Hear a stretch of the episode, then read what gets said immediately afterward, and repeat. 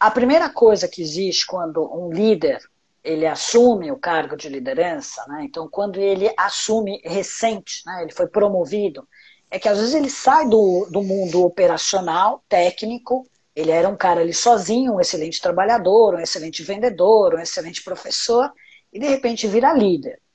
Quando ele vai para essa liderança, ele acha que ser líder é fazer coisas. Então ele continua, ele não foi preparado, ele entrou com a mesma vibe. Ele, ele, ele na cabeça dele, trabalhar é fazer coisas, né? Com o corpo dele ou com a mente, mas ele está ali executando e não tem que se preocupar com ninguém.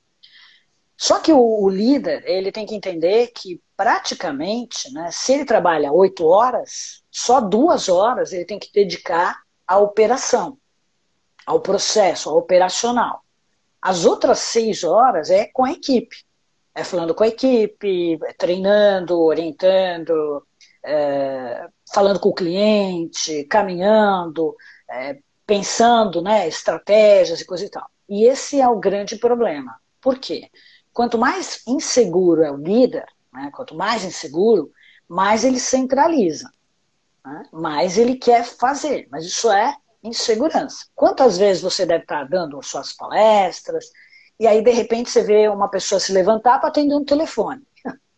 Esse é o cara que eu digo centralizador. Por quê? Porque ninguém faz nada na empresa enquanto ele está fora. E ele se sente muito bem com isso. Né? Ele, embora minta, faz aquela cara de preocupado. Né? Eu sempre olho, sempre são os mais jovens, os mais recentes no cargo.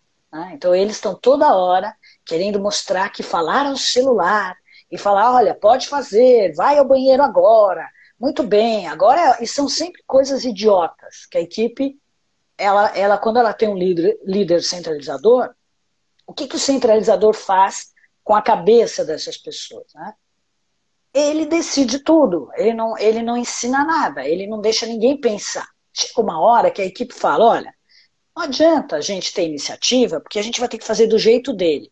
Então, as pessoas, por uma questão de sobrevivência, elas falam: bom, deixa ele decidir. Então, é aquele líder que está de férias e a pessoa liga, faz, manda e-mail em cópia, mas não é porque ela não sabe resolver. Claro, alguns não sabem mesmo. Mas elas ficam fazendo, mandando é, futilidades e o líder se sente útil. Né? Tanto que a maioria tem até medo de tomar, sair de férias e ninguém entrar em contato com ele. Fala assim, ah, meu Deus, vou perder o emprego quando eu voltar.